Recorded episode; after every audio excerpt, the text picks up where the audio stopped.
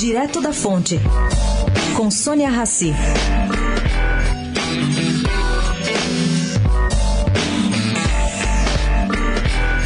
Quase um mês depois do suicídio do reitor afastado da Universidade Federal de Santa Catarina, Luiz Carlos Chanceler de Olivo, o Conselho Universitário da Universidade se reuniu para tratar da organização de uma lista tríplice para sua sucessão. A reitora em exercício, a Laoc Lorenzi Edman, que completaria o mandato, afastou-se na última segunda-feira para tratamento de saúde. Esses alunos devem estar sofrendo.